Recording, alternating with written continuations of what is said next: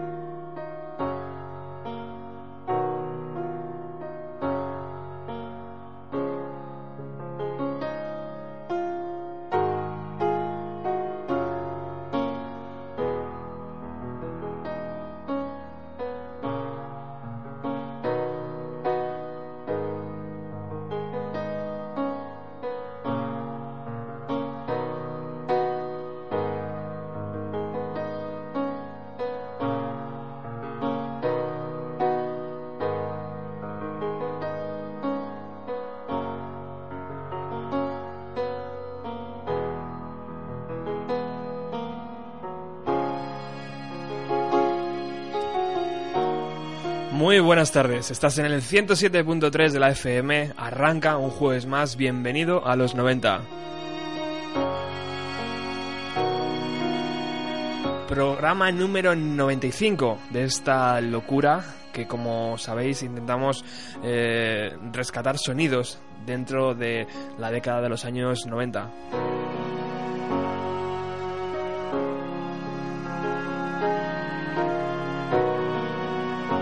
Y por supuesto, como habéis leído a través de nuestra página de Facebook y a través de nuestro blog, hoy dedicamos un programa especial, último programa de este 2013, al tercer LP de una banda de Chicago, los Smashing Pumpkins. Y lo hacemos como mejor podíamos hacerlo, dedicando dos horas de programa, hoy ampliamos media hora más y por supuesto invitamos a una de las personas que más conoce la trayectoria de la banda, que es Felipe Couselo.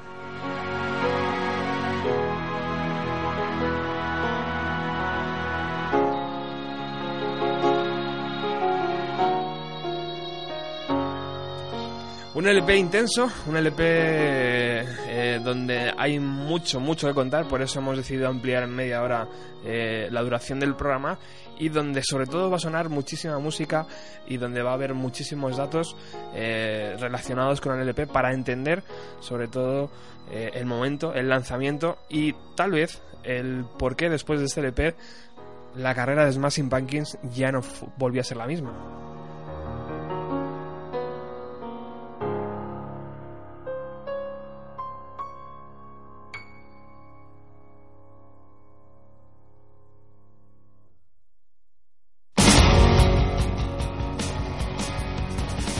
Bueno, muy buenas tardes, Felipe Cosero, lo primero. Muy buenas tardes, Roberto. Muchísimas gracias, colaborado- colaborador habitual de, de Bienvenida a los 90. eh, y hoy estaba buscando en, en la fonoteca de Carabé, digo, a ver si es que este LP ya lo hizo Felipe con, con Diego eh, alguna vez. Y resulta que no, que se quedó ahí en el tintero. Se quedó, se quedó en el tintero porque ten en cuenta, nosotros hicimos eh, un especial de Siamese Dream en las primeras semanas de vida del programa y claro, en aquel momento teníamos una hora de programa y dijimos, eh, no nos da tiempo ni en sueños hacer Melancholy, vamos a hacer Siamese Dream. Es un poco lo que le pasa a los músicos, ¿no? Salvando las distancias, cuando les dicen que no publiquen un doble álbum. No queríamos hacer dos eh, programas seguidos del mismo grupo porque todavía estábamos eh, como explorando que, cómo iba a ser la variedad del programa o no, y dijimos, bueno, por ahora vamos a hacer Siamese Dream y si esto sigue ya nos planteamos, ¿no? Hacer Melancholy. Muy bien. Hechas las presentaciones, desde luego podéis buscar de todo lo que relacionado a Carabé eh, entrando en Evox o, o- poniendo cara B directamente en Google, ¿no? B, Es Smashing radio, Pumpkins, sí. es radio, y ahí os, os- os sale todavía los programas que yo recomiendo desde aquí. Bueno, tenemos la mesa llena de cosas, Felipe. Eh, tú has traído mm, incluso una revista de Popular 1 editada especial, Smashing Pumpkins, con 30 páginas, 40 páginas, dedicada al grupo de, de Chicago. Tenemos la edición especial del Melancholy, que hoy sobre todo es la que nos va a interesar, aunque también tenemos las especiales eh, de, de Kiss y de, Simon's Dreams y de, y de Pieces Iscariot. Eh, tenemos la edición aquí normal, la que podíamos comprar en 1995, doble CD, eh, mm, porque ya comprábamos en CD, ya teníamos un poquito de, de recursos en aquella época. Sí, pero poco- pocos CDs. Pocos. y también, por supuesto, tenemos la edición, la caja, eh, donde contienen los cinco singles que en principio cuenta esta obra de Smashing Pumpkins. También decir que hoy lo que va a sonar, eh, por supuesto, está relacionado con el LP, pero no va a ser ninguna de las pistas que puedes encontrar en este doble trabajo. O sea que muy atento y, como se decía antes, pon el vídeo a grabar, ¿no?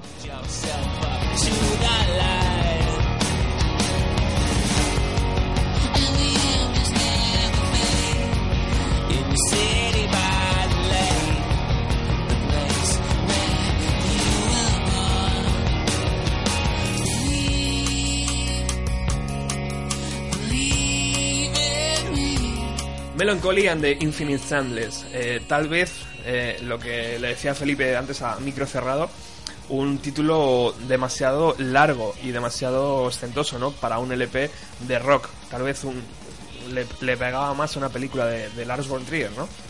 Pues sí, lo que pasa es que, a ver, eh, Billy Corgan es un tipo, lo diremos a lo largo de estas dos horas, un tipo que siempre va contracorriente y aquí además yo creo que justo en este punto de la carrera de la banda estaban los cuadros remando en la misma dirección y para desafiar a todo lo que había alrededor. Él con este título, bueno, dice que de algún modo se le había ocurrido ya desde principios de la década, este siempre está dándole al coco pero que no fue hasta que lo dijo en voz alta delante de sus compañeros que dice, bueno, a ver, si a ellos no les suena una cosa horrible, pues tiramos para adelante con el título. Yo recuerdo en un documental que se hizo sobre, un pequeño documental de promoción sobre este álbum, que sale, creo que es, eh, no es el propio Billy Corgan o, o Jimmy Chamberlain, el batería, diciendo, bueno, estamos considerando títulos como eh, El Hobbit conoce al enano o empiezan a decir un- unos nombres súper raros ¿no? y complicados y al final pues se queda ¿no? en Melancholy and the Infinite Sadness. Un juego de palabras eh, de un, eh, un personaje, Melancholy, que sería melancolía, ¿no? un juego de palabras ahí, y esa tristeza infinita que es la emoción imperante de todas las emociones que van a transitar por el disco a lo largo de, bueno, en su edición definitiva en el momento de un día, por así decirlo, ¿no? cumpliendo un ciclo y un círculo que se cierra, se abre y se cierra con unas notas de piano maravillosas dándole el acabadito. Y algo que, que acompaña en los tres primeros LPs, eh, desde luego los dos primeros LPs, eh, bastante claro, ¿no? Que es la, la tristeza, la melancolía, ¿no? Esa, que- ese aura que no, des- no se logra ir de los LPs, de los Smashing, ¿no? Están siempre un poco relacionados. Pero Felipe, vamos a colocar a, a la audiencia 1995. ¿Tú recuerdas discos editados en 1995? Sí, sí, un- unos cuantos, pero era, era un, sobre todo un verano difícil. eh, recuerdo que, a ver, eh, ese año estábamos escuchando eh, a Ocean Color Sing, escuchaba yo, creo que era Mosley Shoals o Marching Already. Uno de los dos estaba ya ahí. Eh, a ver, el Coming Up the Suede creo que ya es 96 o 95, no estoy del todo seguro. Eh, estaban también eh, por ahí, yo creo que White Zombie eh, debió sacar, eh, ¿cómo se llamaba el, el disco? El Astro Creep, no recuerdo, pero vamos, de, había, yo recuerdo mucho a White Zombie aquel, aquel año también, lo cual es inquietante. Eh, aparte, de- sí, White Zombie y Rob Zombie siempre son inquietantes, ¿no? Pero en este caso más. Había también, vamos a ver, eh, Oasis y Oasis. Blur, ¿no? la, la batalla Oasis Blur, Morning Glory, Great Escape. Eh, bueno, para mí una batalla pueril, porque me siguen gustando más Definitely Maybe y Park Life que respectivamente no de Oasis y de Blur, pero bueno, Total. eh, era, fue la cima de la popularidad, ¿no? Y, y yo creo de esta rivalidad estaban allí también. Año 95. ¿Qué más teníamos por ahí? Seguro que tú tienes algunos en, en mente. Mm, ¿Recuerdas un disco llamado The Benz? The Benz. Por supuesto, ¿eh? Colocando ahí. Eh, estaba el primer trabajo de un tal Dave Grohl con los Foo Fighters. Ah, sí, editado, editado en 1995. Unos chicos desde Australia llamados Silverchair, Joder, sí, también. ¿eh? Muy buenos. Compañeros de gira, creo recordar además de Smashing Pumpkins en más de un bolo en esta gira de Melancholy. Decías tú antes Blur, eh, unos, unas chicas llamadas Elástica, ¿eh? daban sus primeros pasos. Eh, Moby, Everything is Wrong, eh, también lanzaba un LP. Collective Soul, estoy viendo en internet, eh, no es que yo me lo sepa de memoria, Mm. estoy, estoy ayudándome. Eh, Motorhead también sacaron un, un LP eh, aquel año. Eh, PG Harvey también sacó un LP. Eh, bueno, estaba claro, eh, había movimiento, pero antes decíamos, bueno, es que Nirvana se había suicidado pues, eh, su cantante hace un, el año anterior o, o hace un par de años. Eh, Pearl Jam estaban ahí luchando con Ticketmaster, has dicho tú antes, Felipe. Sí, creo que estaban- intentaron boicotear la, la distribución de su propia gira, una cosa muy rara. Estaban creando no code, estaban ahí un poco en, en peleas internas, como después ha visto en documentales, que todavía estaban ahí que sí, sí, que sí, no. Y, y desde luego nadie fue tan ambicioso como estos Smashing Pumpkins de colocar un doble LP con 28 canciones, que en un principio iban a ser más, que luego entraremos en, ese, en esa tesitura, y, y que, y que se quedarán en 28. Nosotros nos vamos a mover en tres escenarios claros, eh, para que os hagáis una idea. Primero, eh, en algo llamado Sadlands, ¿no? que es esto que estamos escuchando de fondo. Billy Corgan a la voz y a la guitarra. O sea, lo que es el, el- el- el- la parte más desnuda del LP, ¿no, Felipe? Ajá, efectivamente, es lo que hace Billy Corgan un poco en su casita. Y esto es cuando vas a grabar un disco y el, el productor te dice antes, pero tráeme material. Básicamente esto es lo que le trae, ¿no? Eh, Billy Corgan. Que después hablaremos, pero que fue terminar su anterior gira y meterse directamente a crear estas canciones. El segundo escenario donde nos vamos a mover es ya eh, toda la banda dando forma a estas canciones, ¿no? A- En, Aquí hay, tiempos. hay diferentes estudios, ¿no? De diferentes locales. Está Punkin, Punkin Land, algo sí, así. el, el Punkin Land. Punkin Land, que es un local de ensayo. Ujú. Eh, luego están los, eh, los eh, Bug o Bug Studios. Studios. Y, Y por supuesto luego ya el, el estudio serio, ¿no? Vamos a decir, de Recording Chicago Company, creo recordar, ahora, ahora lo, lo consulto. Y hemos añadido un tercer eh, escenario que va a sonar hoy y es eh, la presentación al mundo de este nuevo LP el día 23 de octubre de 1995, justo un día antes de la edición del LP en un teatro de Chicago llamado Riviera. Así que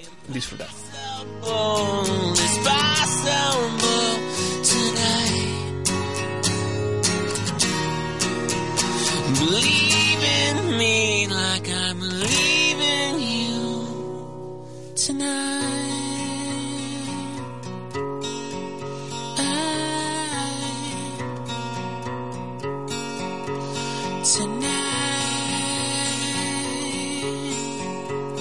Tonight.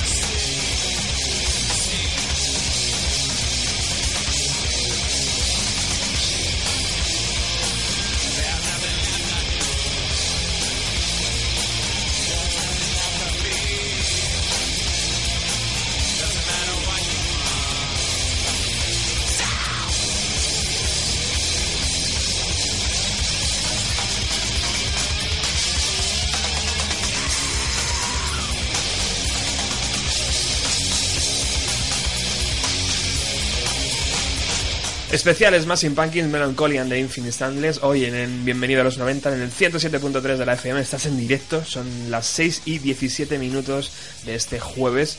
Programa número 95, como decíamos al principio, último de este 2013. Estoy bien acompañado por Felipe Conselo, que me decía: eh, Hemos arrancado perfectamente con Tonight Tonight. ¿Por qué, Felipe? Pues porque es un poco la manera de entrar a hablar del, álbum y de cómo se genera. A ver, Tonight Tonight es una canción que, si tú coges la letra, eh, es una declaración de principios, yo creo que de la propia banda y de lo que te vas a encontrar en el álbum, ¿no? Y lo que te pide, eh, esto pasa por ejemplo en muchas pelis, que depende si te van a gustar o no de si entras en el juego desde el principio. Entonces Tonight Tonight es una canción en la que ya te avisa de que lo imposible es posible esta noche y dice todo el rato, believe, believe in me, cree en mí, eh, porque esto va a ser muy grande. De hecho, responde también eh, a otras, eh, otro par de cosas que enlazan muy bien con cómo está Billy Corgan en este momento. Por un lado, es un tipo que se está despidiendo todavía en parte de su adolescencia, teniendo en cuenta que tiene en este momento 22 para 23 añitos, y por otro lado, no sabe muy bien en qué se está metiendo, pero sabe que quiere meterse. luego tiene mm, un espíritu muy, muy parecido a un poema que, sale en una película noventera también y, muy, eh, muy significativa. Yo no sé, seguro que nuestros oyentes han escuchado, han, perdón, han visto alguna vez El Club de los Poetas Muertos. Al principio de esa película, cuando aparece el señor Keating, les dice a los chicos, lean ustedes el poema de la página tal y se llama A las vírgenes para que aprovechen el tiempo. Esto de coger las rosas mientras podáis y tal. Y el propio Billy Corgan dice que, parte de esa letra eh, está relacionada con, ese, con ese poema. Así que le tenemos muy determinado a, enfrentarse a algo nuevo, sobre todo por lo que acaba de pasar Smashing Pumpkins. Son esa banda que ya es conocida en todo el mundo alternativo de la música, pero que todavía no están tocando en grandísimos estadios. De hecho, hay una frase muy reveladora de cuando Smashing está acabando el Siamese Dream Tour, y es el propio Bono de U2 que dice, me encantaría ver a estos tíos en una gira de grandes estadios. Claro, que Bono diga estas cosas de ti ya supone algo. Porque por, mucho que se raje de U2, eh, todos han ido cayendo en queremos ser U2 en algún momento, casi. Entonces, eh, a partir de ahí, el 13 meses de gira, que para ser una gira en teoría de grupo alternativo no está nada mal. No está nada mal, sí. Se vuelve a su casita y no pronto, no acaba de volver y lo, primero que hace es eh, grabar una canción que sonará esta noche aquí, o esta tarde noche aquí en, en el programa, que es 33, y se pone a, a crear, a pergeñar lo que va a ser esta historia de, de Melancholy. ¿Y por qué? ¿Por qué, por qué, por qué esa, esa celeridad? ¿Por qué, ¿Por qué esa prisa? ¿no? ¿Por qué, por, qué, ¿Por qué decir a la banda vamos a grabar el disco como si fuera el último? A ver, es que pasan varias cosas. Yo creo que ahora que has hablado del año, del 95, hay que tener en cuenta algo. El grunge lleva un año y pico velando a, Kurt Cobain. Eh, las cosas ya no están como eras, bien has dicho lo de Pearl Jam, el momento en el que están, y de hecho ellos habían hecho su disco, se llama Dream con Bats Big, ¿no? el, tipo de, Nevermind, el, santón de los productores del grunge y todas estas cosas. Pero el Siamese Dream fue una odisea de grabar y además Billy Corgan es un tipo que, siendo la batuta compositiva ¿no? de la banda, el líder de la banda, nunca está conforme y nunca se estanca. Él quiere buscar siempre cambiar y sobre todo lo inesperado. Siamese Dream tenía eh, gran carga psicodélica todavía, una psicodelia muy envenenada, muy de, Black Sabbath, ¿no? que es una de las grandes influencias de Smashing, y unos cuantos eh, artistas de finales de los 70, de psicodelia muy oscura y con riffs muy pesados. Entonces todo el mundo pensaba que lo siguiente era una especie de Siamese Dream 2. Esto a Billy Corgan le tocaba un poco las narices porque ya había escrito un Siamese Dream 2 en el sentido de que Siamese Dream quería eh, que, que hubiera sido un álbum doble en su día y por eso, aprovechando el éxito, la compañía saca ese álbum de Descartes, Pisces Iscariot, que tiene unas cuantas joyitas, por otra parte. Entonces él se plantea que ya que todo esto está acabando, eh, por otro lado está el Britpop, pero el Britpop siendo estadounidense no te llega de la misma manera. No hay un elemento generacional eh, que, se haya, que se haya forjado, ¿no? Eh, un elemento conceptual por un lado y generacional sobre todo para esa llamada generación X. Ellos habían pasado, además, a raíz de Siamese Dream, por lo La Palusa mucho cuidado. La Palusa, este festival itinerante eh, en el que pues toda esa generación X, incluso la segunda generación X, estaba ahí vinculada eh, y deciden que no es lo mismo eh, escuchar cosas como el grunge, que ellos no acaban de ser grunge, no es lo mismo que escuchar otros otras corrientes, otras cosas que están de primer nivel. Ellos no son exactamente nada de eso y se acuerdan en una conversación así entre amiguetes de los grandes discos eh, de la historia de la música y sobre todo de los grandes esfuerzos eh, conceptuales y de formatos de doble álbum y estas cosas. Aparece un The Wall, aparece un White Album, aparece un Tommy, aparece un Physical Graffiti eh, y empieza ya a tomar forma en la cabeza de Billy Corgan y esto no se lo va a quitar nadie de ahí, que como mínimo esto va a ser un álbum doble. O sea que ya les cogen preparados. Ellos lo primero que, decía Billy Corgan es lo, que os comentaba el Batch Big, dice, no podemos seguir con él porque, una, nos eh, vamos a quedar estancados y segunda, era un tío que, aunque parezca que no, teniendo en cuenta pues eh, cómo suena el grunge, es un productor súper metódico. Eh, perfeccionista. Si hay que repetir 200.000 veces, se repite 200.000 veces. además, Batch Big, contra todo pronóstico, también estaba triunfando con su propia banda, que era Garbage, en esa época. Ellos deciden ir por otra dirección Ahí entrará en juego eh, un productor y más tarde dos, que luego hablaremos del tema, y sobre todo las ganas de crear eh, una obra magna. Y el sentido, yo creo que es algo muy, muy Freddie Mercury, hay manera de ver. Es como, a lo mejor a algunos les parece una horterada, les parece eh, que estamos dándonos besitos nosotros a nosotros mismos, pero lo vamos a hacer. Lo vamos a hacer porque no, no podríamos hacerlo de ninguna otra manera. Y ahí surge este melancolía. Y ahí tenemos a Billy Corgan en su apartamento, dando forma a, este, a estas balas con alas de mariposa.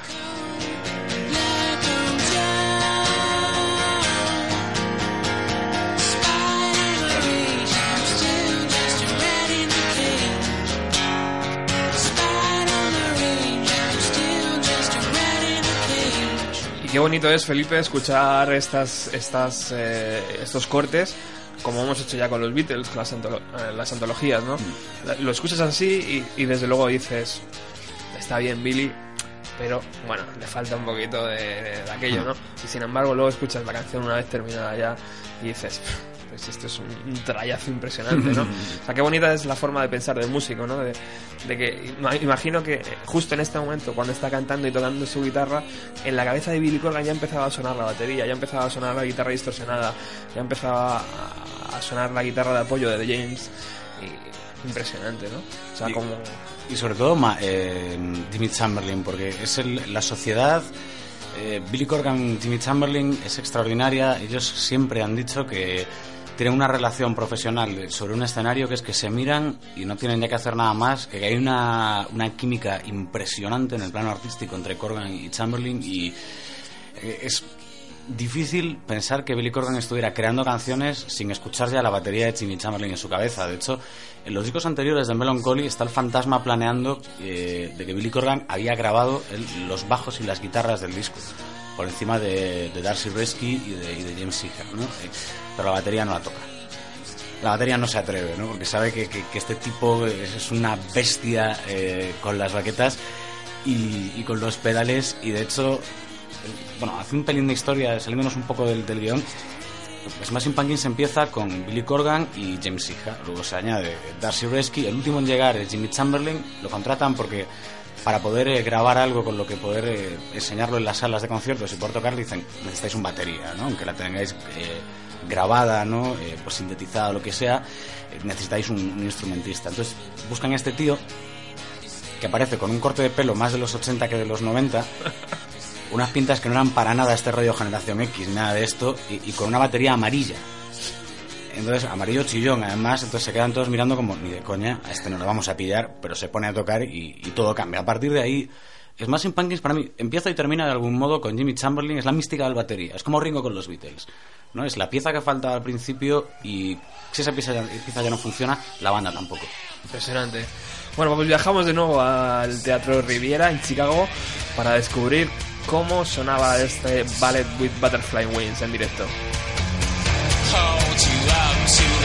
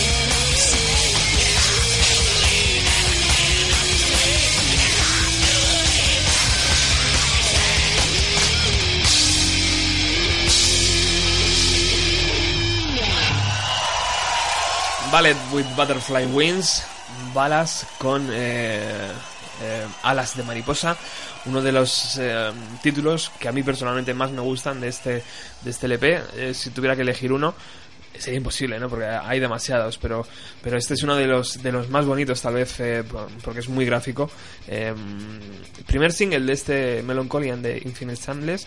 eh, aunque según eh, el señor Costello, eh, Corgan no estaba muy de acuerdo en sacarle como primer single. No, fíjate, él, eh, ya que ha sonado un poquito antes, hemos escuchado un poquito de Jelly Belly, él estaba entre Jelly Belly y la que aparece después de, de with Butterfly Wings, que es Here is No Why, eh, no, perdón, antes de, de, de with Butterfly Wings, pero le convencen un poco para hacer esta historia y él dice, bueno, estas son las cosas que tienes que hacer para vender discos y tal, porque el flow del el productor, y yo creo que menos Billy Corgan casi todos le dicen, tío, coge esta porque es un trayazo impresionante y como va a ser lo primero que, que la mayoría de la gente escuche, o será el primer single que, editemos, tiene que ser algo que llame poderosamente la atención.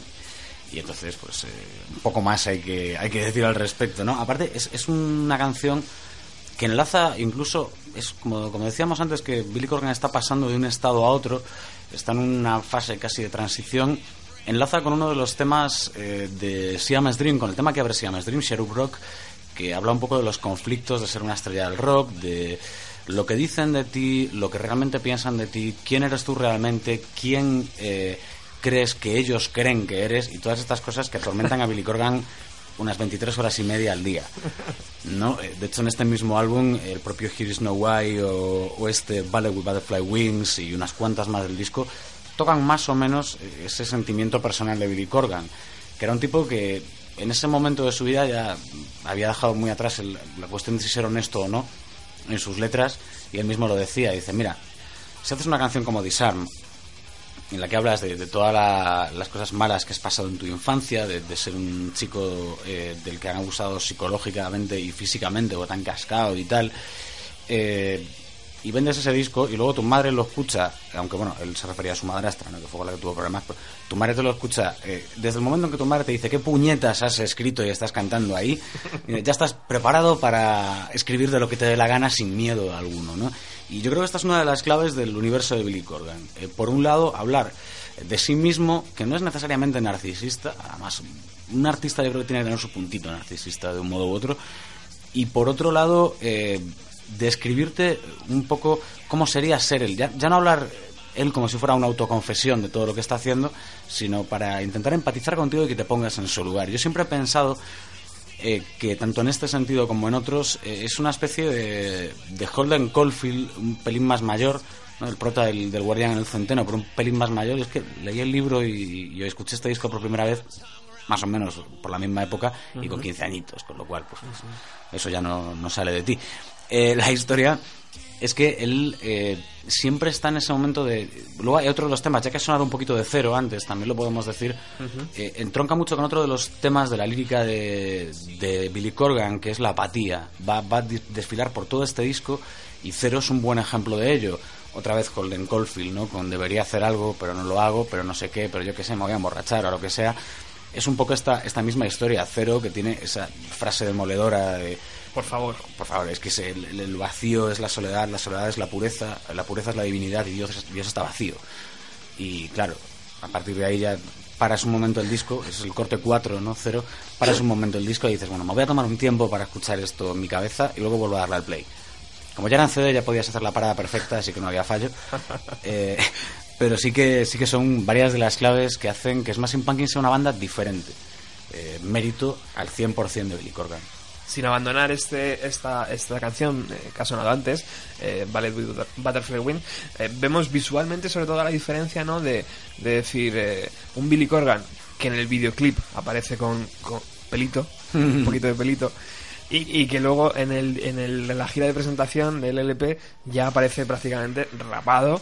Eh, hay un poco la diferencia, ¿no? Un poco Sí. la, la- el hecho de, de- de preparar el, el LP para, para que se venda, ¿no? El- Sí, este se, se afeita la cabeza y se reinventa también un poco con Bowie en el retrovisor, ¿no? Porque Bowie es ese tipo de los mil disfraces y él, lo que pasa es que el disfraz le ha durado, bueno, en cierto sentido hasta hoy, luego ya irá cambiando, cosas más oscuras y góticas en, en eh, Avador, en Machina, en estas cosas. Pero aquí sí, él coge la indumentaria de unos pantalones plateados imposibles, Sí. Con aqu- aquella camiseta de cero que yo tuve en su día, además, me bueno, la versión de Mercadillo, también te digo.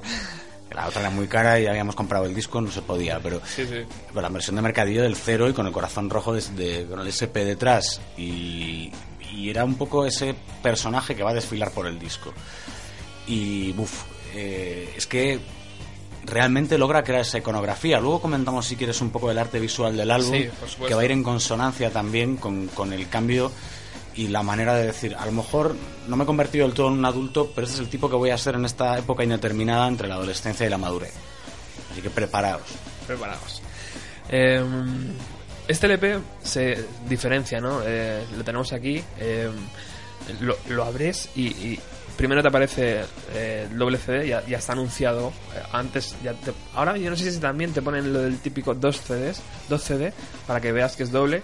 Bueno, aunque ya estoy diciendo una tontería, pero en cualquier momento le das la vuelta y ya ves que son dos CDs, ¿no?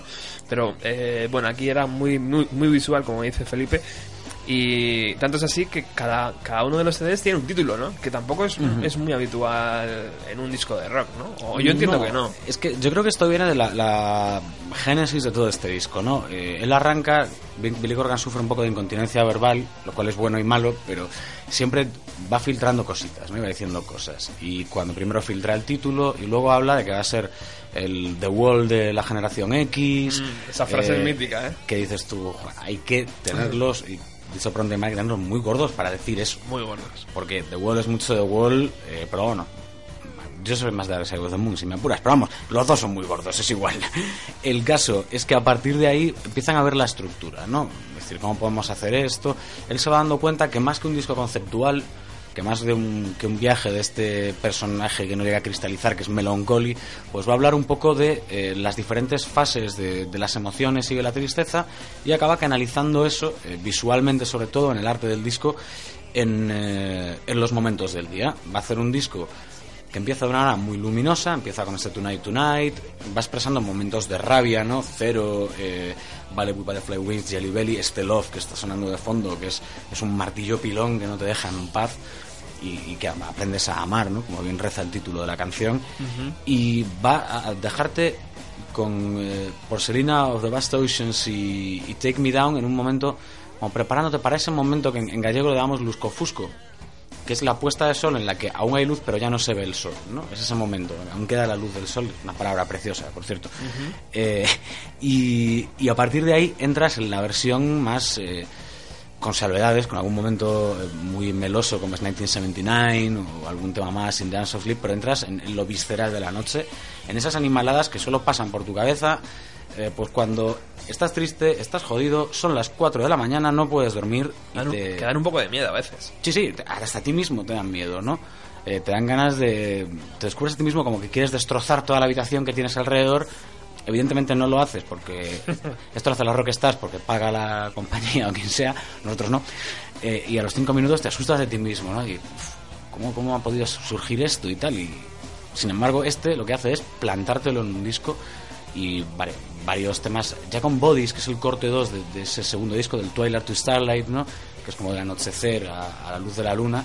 El primero era Down to Dusk, amanecer hasta el atardecer.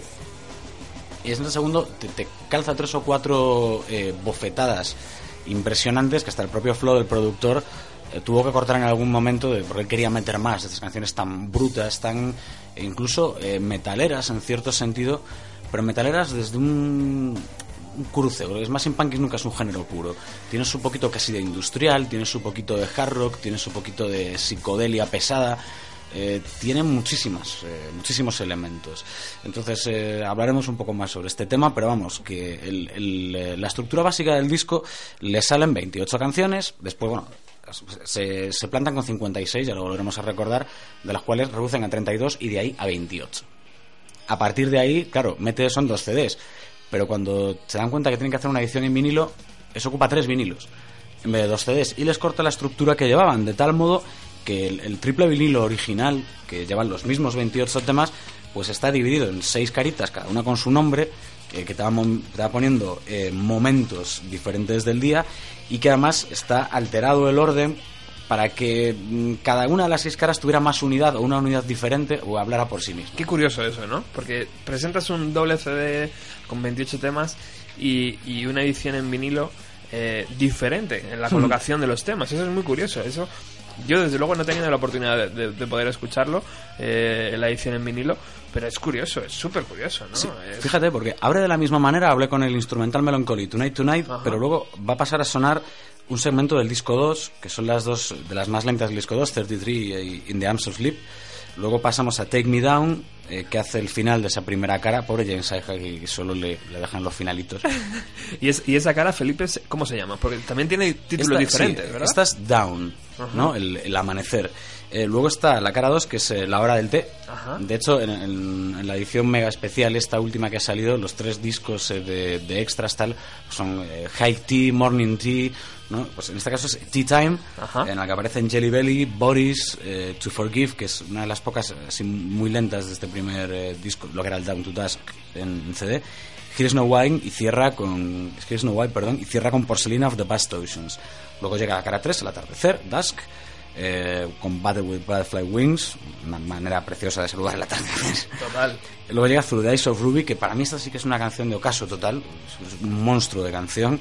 Y luego suena esta maravilla que está sonando aquí de fondo, que es Muscle, que yo creo que junto con Mayonnaise de Siamese Dream eh, forman un todo que es mi canción favorita, los Smashing Pumpkins. Es, aparte, la única vez que yo les pude ver ya en la gira del, del Sidegeist, eh, cerró, con los bises cerró el bis, el último bis fue Muscle, que está yo pensaba que no le iba a tocar ni en sueños y, digo, joder, hace la falta de decirle para ti Felipe desde el escenario, pero vamos, por lo demás detallazo de Billy Corgan, ¿no? Eh, este disco acabaría esa tercera cara del atardecer con Galápagos y Tales of a Scorched Heart, que es lo primero bruto bruto que se escucha, bueno, ultra bruto del segundo disco, y luego queda el último, bueno, la segunda cara de ese segundo CD, Twilight, con ya canciones eh, casi todas más tranquilitas, abriendo con 1979, y en el tercer álbum que sería Medianoche, Midnight, la cara A, y, y el Starlight, la, la luz crepuscular del... Es claro, es que ahora después de... Vamos a pensar en Starlight como la canción de Muse en, en lugar de la saga vampírica amateur. Sí. Pero bueno, Me parece eh, bien. todas las que no eh, eh, os faltan del disco de CD, pues están en estas dos caras. Y esa, y esa Felipe, esa edición no, no contiene un par de canciones que no contiene el LP. ¿Es No, posible? ver, eh, la, esta, esta original, este triple vinilo, no llega, lleva, bueno, lleva un Tonight Reprise, Sí. eh, que es... eh, que no lo pues, encontramos en el CD. que no está en el CD, pero es un añadido a Tonight Tonight, y lleva eh, un segmento llamado Infinite Sadness, que es, en lugar de meter, eh, bueno, el Farewell and Good Night, que sería aquí el penúltimo tema, y en el disco el último, despide con unas notas de piano que recuerdan a, a la intro del principio. Aquí este Infinite Sadness lo lleva un paso más allá, ¿no? Yo creo que es como ya, tenía que meter tres vinilos y sobraba un cachito más, y digo, vamos a darle un cierre más digno. Y lo dejamos así. Qué curioso. Pues yo invito a todos los oyentes a que coloquen su melancolía de esta forma para ver si esa progresión de canciones tiene el sentido que Billy Corgan pensó en su día, ¿no? Yo es que creo que ya estamos fastidiados. Una vez que ya te lo sabes de memoria de la otra manera, claro, es imposible, ¿verdad? yo, yo no lo puedo ya eh, concebir. Bueno, continúas en el 107.3. Estamos hoy escuchando a. Estamos haciendo un programa especial de- con, con la ayuda de Felipe Couselo de, sobre la banda de Chicago, de Chicago Smashing Pumpkins.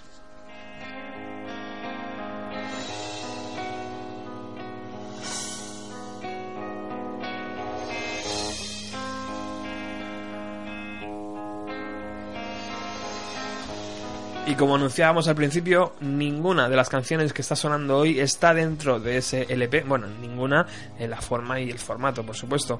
Eh, estamos eligiendo pues eh, descartes, eh, versiones en directo, versiones alternativas. Por ejemplo, esta que estás escuchando es una versión en directo desde el estudio.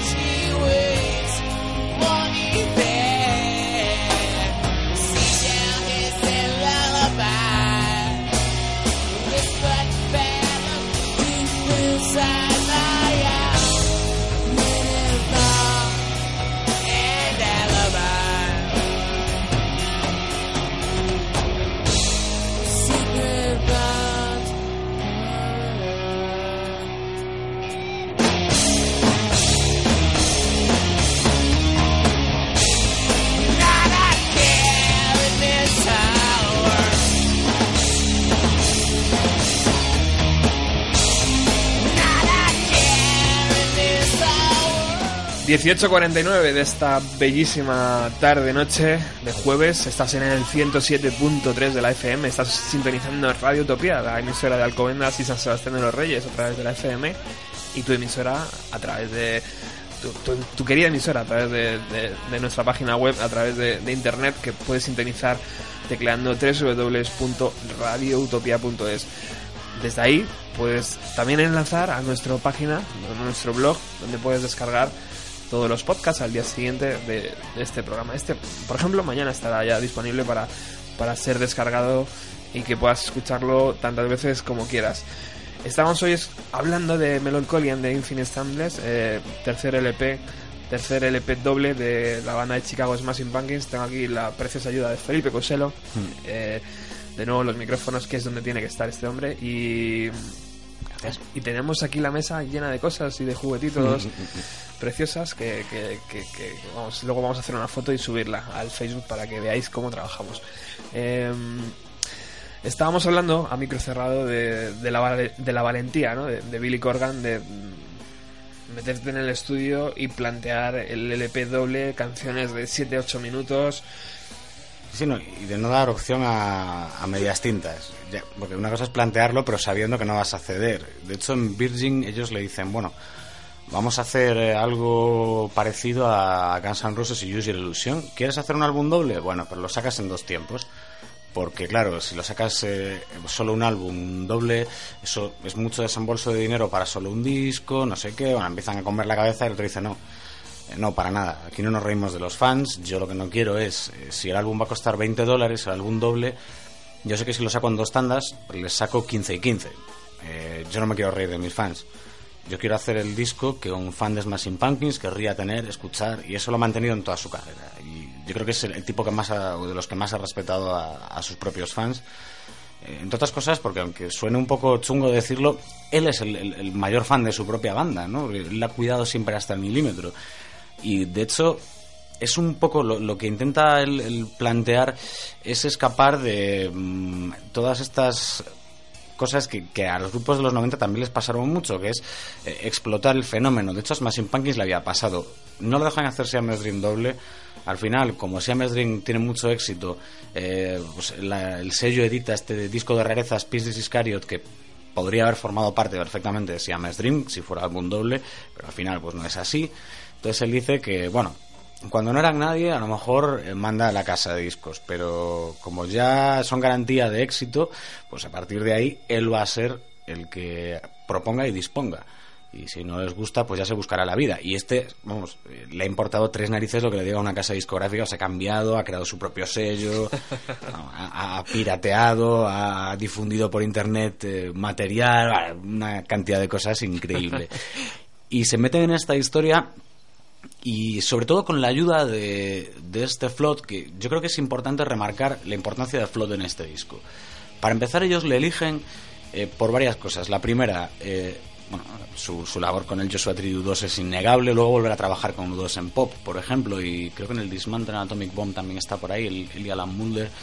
Eh, y además había trabajado en sus inicios con The Cure, que era una banda que es de las de cabecera de Billy Corgan, porque esto a lo mejor la gente no lo sabe o mucha gente no lo sabe, cuando empiezan a escribir canciones, Billy Corgan y James Hija, eh, son canciones más de, pop rock gótico eh, que otra cosa. Entonces, y eso va mutando, ¿no? De, hecho, de, las primeras demos aquí, de Kiss a Mes Dream y de ahí al Melancholy, son bandas muy diferentes y con sonidos muy diferentes. Entonces, ellos escuchan a, este tío eh, también por el Downward Spiral de Nine Inch Nails, ¿no? que es un disco que sonaba muy muy pesado, sonaba con eh, sus toques también electrónicos, pero dando un todo muy fuerte, ¿no? uno de los discos clave del industrial. Sí. O sea, Tres Reznor era un tío que llevaba haciéndolo desde el Pretty Head Machine, que lo había construido él solo, eh, y además literalmente, porque trabajaba en un estudio pasando el mocho y por las noches, sí, sí, era conserje, y por las noches se grababa pista por pista el disco, tela. Eh, entonces, ellos tienen nociones de esto y le dicen a Flood que bueno, ¿qué, le parece? Entonces, Flood lo primero que les dice es, tenemos que cambiar la dinámica de cómo se graba un álbum, ¿vale? Porque yo, cuando estuvisteis aquí en Gran Bretaña, él es inglés, ¿no? Dice, eh, yo os vi directo y honestamente no me parece que no se capture nada bien la energía de vuestro directo en un disco. Entonces, ¿qué vamos a hacer? Por un lado, eh, vamos a hacer ensayos. O sea, todos los días vamos a dedicar un rato a ensayar y componer. Y antes de entrar a grabar eh, en el estudio propiamente dicho, nos vamos a meter eh, todos en una pequeña, una sala relativamente pequeña, a grabar a, la banda tocando eh, todos a la vez los temas o algunos de los temas. De hecho, de ahí sacará material también el propio Flood, que irá mezclando con las tomas de estudio. De hecho, hemos escuchado el, el Porcelina of the Vast Oceans y es una canción que está hecha a pedazos. Aparte de que Billy Corgan la compuso un poco a pedazos, ¿no? que llevaba en su cabeza muchos años y con estrofas muy diferentes. Pues luego la versión que acabará entrando en el álbum es un trocito de, de Billy Corgan en su casa grabando, un trocito de eh, la banda eh, ensayando y grabando en vivo, por así decirlo, y luego de las 17.000 tomas que van a hacer de, de las diferentes guitarras. Mm, ¿Por qué hay tantas tomas y por qué hay tanta historia? Porque aquí eh, Corgan eh, le va exponiendo y la banda en general le dicen, mira, con Siamese Dream hemos tenido estos problemas, ¿no? Y empiezan a hablar diciendo, bueno, pues hay veces que estábamos súper parados porque se obsesionaban eh, Billy Bootsbig en repetir una toma de una guitarra o un track vocal y mientras el resto estábamos sin hacer nada y pasaban días eso aparte de costar mucho dinero es muy frustrante para la banda eh, así que eso tenemos que corregirlo ¿qué hace Flood? llama a su mano derecha un tipo que se llama Alan Mulder eh, que este también sabe lo suyo eh, de música, ojo y, va a dividir la acción, eh, sobre todo ya en, el estudio propiamente dicha grabación, en dos partes. Por un lado, Floyd Corgan y Billy Corgan van a trabajar en las líneas principales de los discos, de, las canciones, en los arreglos, eh, en las voces. De Tonight Tonight estaba escrita en, una clave y la tienen que cambiar para ajustarla a la voz de Corgan porque querían modelar de otra manera, este tipo de cosas. Y por otro lado, Alan Mulder se coge a la bajista Darcy Resky y a, y a Sija y se los mete en otro estudio, en el estudio al lado, para trabajar en todo lo que no pudieron hacer en Siamese Dream, es decir, eh, construir de verdad el resto de guitarras y el bajo. El efecto es brutal. Para empezar, porque James Hija se, se centra y, y le dejan centrarse en lo que él de verdad es eh, excelente, que es en crear esas atmósferas eh, guitarreras, porque muchos de los solos los va a hacer Billy Corgan, evidentemente, pero si antes Billy Corgan hacía el 90% de los solos, en este disco ya están casi el 50%. Eh, además, eh, este tío, eh, en casi todas las canciones de Smashing que van creando una atmósfera densa por capas y capas y capas, si no existiera James Hija y si no participara él compositivamente, esto no sonaría igual de bien. Entonces, aparte van a grabar muchos coros con Darcy, aunque luego, salvo creo que es By Starlight, poco más va a aparecer de Darcy Risky haciendo coros, además, como digo, graban mucho, y se tiran, y esto es muy rápido de decir, pero muy difícil de asimilar, entre 15 y 16 horas cada día durante 6 meses en un estudio de grabación. Y no se matan. Quiero decir, por el proceso no se matan. Y lo que es más raro todavía, Jimmy Chamberlain no se droga en todo este proceso, ¿no? En Siamese Dream habían pasado las de Caín ellos se, lo- se bajan de Chicago a, grabar. No recuerdo a qué estado, si era Atlanta, Florida, pero súper lejos. Para, porque el tío ya conocía a todos los camellos de Chicago y a los dos días de llegar a esta ciudad ya estaba pillando. Entonces aquí no, aquí el, el tipo ya no se droga, aquí eh, son todos más amiguetes, se lo toman, como todos pueden participar y eso lo crea Flood, eh, pues Alivia tensiones, ¿no? Hombre, es que no es lo mismo que, que escuchar cómo vale el tío que compone casi todo, que es Billy, encima dice que va a tocar tu bajo o tu guitarra en el disco. Eso tiene que sentar muy mal, evidentemente. Bueno, el día que hablamos de Foo Fighters aquí lo, lo hablamos, ¿no? Sí. De, de The Color and the Shape y de Por todo, supuesto. joder, Ah. todo lo que hubo ahí. Y claro, eso poco a poco el, clima lo va convirtiendo en el clima ideal, ya no para hacer un disco o un disco unitario, sino un doble y podría haber sido hasta un triple. Eh, va a trabajar, eh, por un lado, con lo que va grabándoles a ellos y luego editando, mezclando. Van a usar mucho Pro Tools, que en aquellos días tampoco se utilizaba tanto, porque mm, las cosas avanzan, pero sobre todo en el arte avanzan a veces muy despacio. No hay mucha vanguardia, pero también hay mucha old school. Es decir, no voy a confiar el resultado de mi trabajo a un programa de ordenador, no se decía. Dices, "Uf". pero aquí no hay miedo. Y como no hay miedo porque todos se llevan bien, pues aparece esta burrada de disco eh, que probablemente pues, de 5.000 grupos que le pudieran haber intentado, de 500, 499 hubieran hecho una bazofia, pero estos tipos hacen esto. Ay, imaginaos ¿no? cómo, cómo va esta historia. Brutal. Escuchemos un poquito de música. Myself, wrapped up in the pleasures of the world. I've journeyed here and there and back again. And the same old hearts Tomorrow's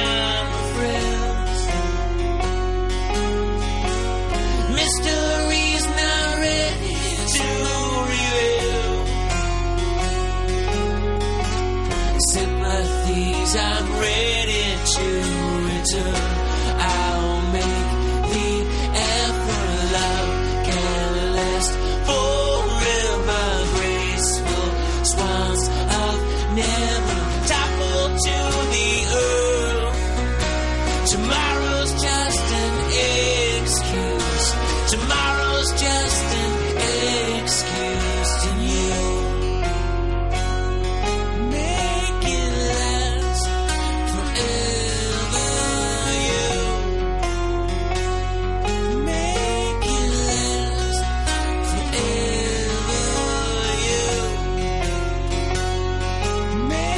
De nuevo nos colamos en el apartamento de Billy Corgan con su permiso y escuchamos esta 33 en versión acústica y voz a Billy Corgan. Si la canción de por sí ya suena bien, así me parece total- totalmente espectacular, ¿no? Es precioso como suena todo. Es que el, el lirismo de Billy Corgan es eh, insondable, ¿no? Por así decirlo. Este tío, además, esta canción la escribe justo al llegar de, la gira de Siamese Dream, es lo primerito que escribe este álbum y define ese punto del que hablábamos, eh, la muerte de la inocencia, tema obsesivo en, artes escritas, pintadas, musicales, de todo, ¿no? Y el paso a la madurez, eh, y justo cuando se da cuenta, después de esa gira monstruo, él, habla de, una anécdota que dice, claro, eh, mientras yo subía al Olimpo de, la música, me iba olvidando de algunas cosas y luego me di cuenta que al volver a mi casa a Chicago, eh, aquellas sombreados que había pintado en las ventanas, color un poco púrpura, para tapar un poco el sol, la gente ya se sabía que era mi casa y dice, y había un montón de adolescentes borrachos que sentían la necesidad de aparecer en peregrinaje por mi casa a gritar mi nombre a las tantas de la mañana y marcharse. En plan, Billy, te queremos. Si me queréis, ¿por qué no me dejáis dormir? ¿no? Un poco si me queréis ir, soy hecho por Billy Corgan. y, y dice, entonces me di cuenta que sí, que estaba muy bien, eran muy divertidos, era adolescente, pero que ya estaba para otras cosas. ¿no? Este momento de me apetece salir, pero no tanto, o no me apetece salir a morir todos los días, o este tipo de cosas Total. que enlazan con el compromiso. De hecho, la ilustración que acompaña a este 33 en, en el libro de- del Melancholy son también como dos anillos entrelazados, aunque bueno, la, la boda de Billy Corgan viene narrada más en el tema By Starlight y es bastante más eh, triste y apática incluso que, que, por ejemplo este 33 o, o este, esta canción que sin ser single es una de mis favoritas, the Dance of Sleep eh, que tampoco es que le tenga un cariño especial a lo mejor, pero que no sé, a mí me, me llamó la atención desde la primera vez. 33, que es eh, el último single oficial de este LP y que sale en noviembre de 1996. O sea, justo un año y un mes después de la edición del LP. Un LP que, que desde luego tuvo mucho recorrido, ¿no, Felipe? Pues si tuvo recorrido, fíjate. eh, a ver, estaba yo pensando incluso si puede ser más o menos cercana también la publicación a Lady Empire de, de Rise Against the Machine, porque ellos durante ese recorrido de- del LP y de los directos vienen aquí a, a España y actúan en el primer festival como cabezas de cartel, Rise Against the. Machine y, y estos tíos con el Melancholy. Yo recuerdo que tenía un, un pequeño cartelito, sí que se perdió en alguna mudanza, es una pena, eh, que promocionaba el Melancholy y que hablaba de, primero, la sala con los filters de teloneros eh, y, y su inclusión en el festival, ¿no? el primer festival, que aquello era un concepto muy nuevo y tal. Y... Qué bien empezó aquello, ¿eh? Sí, bueno, luego... Qué bien empezó.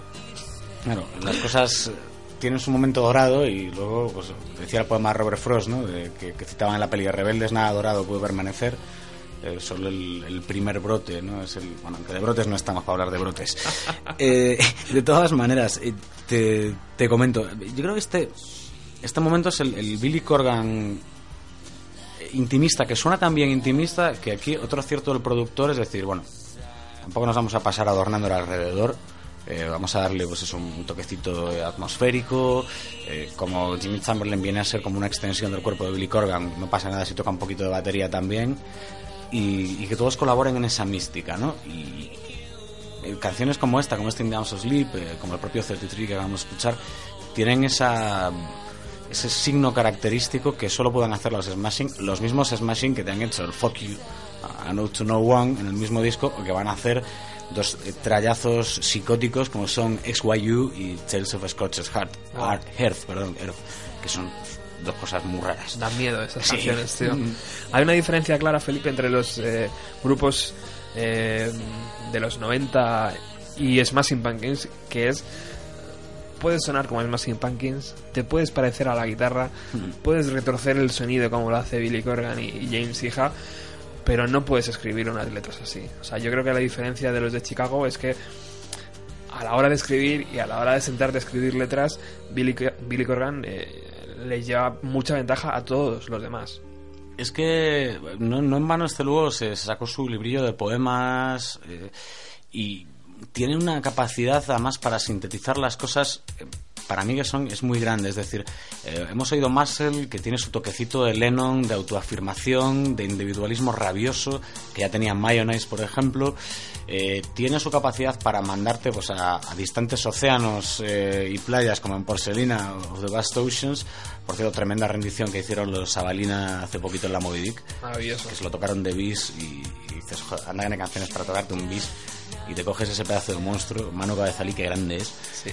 Y, y bueno, tiene esa amplitud de miras que lo mismo te hace, pues eso, canciones llenas de furia como este este momento nostálgico que está sonando de 1979. Va a haber que subirlo, Felipe.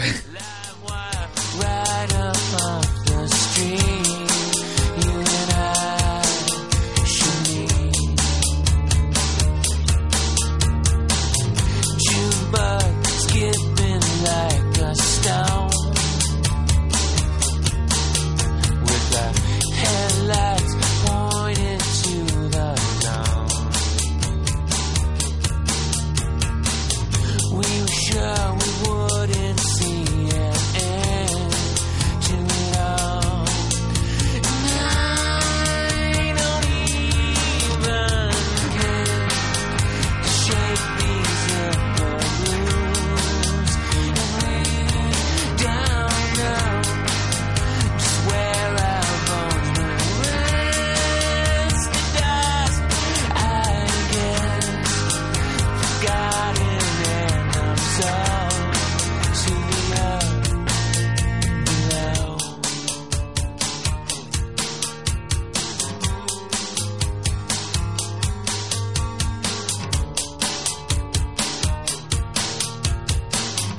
Double cross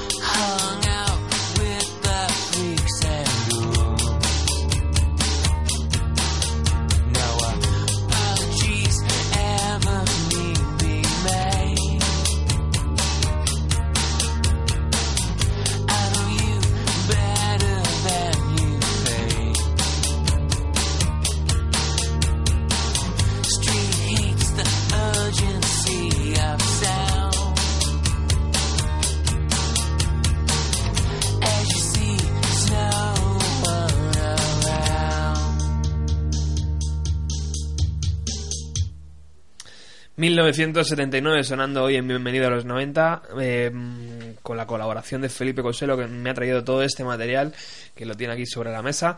Y es justo la canción eh, que no suena muy allá diferente Felipe de la, de la que conocemos dentro del LP pero que esta está grabada con un eh, con un lo diré macho con un, Una caja- una caja de ritmos y, y una guitarra acústica, a lo mejor un poco doblada en algún momento, otra pista, un par de pistas de guitarra y la voz de Billy Corgan y suena exactamente eh, muy muy similar a la que conocemos dentro del EDP ya una vez eh, mezclada y, y editada.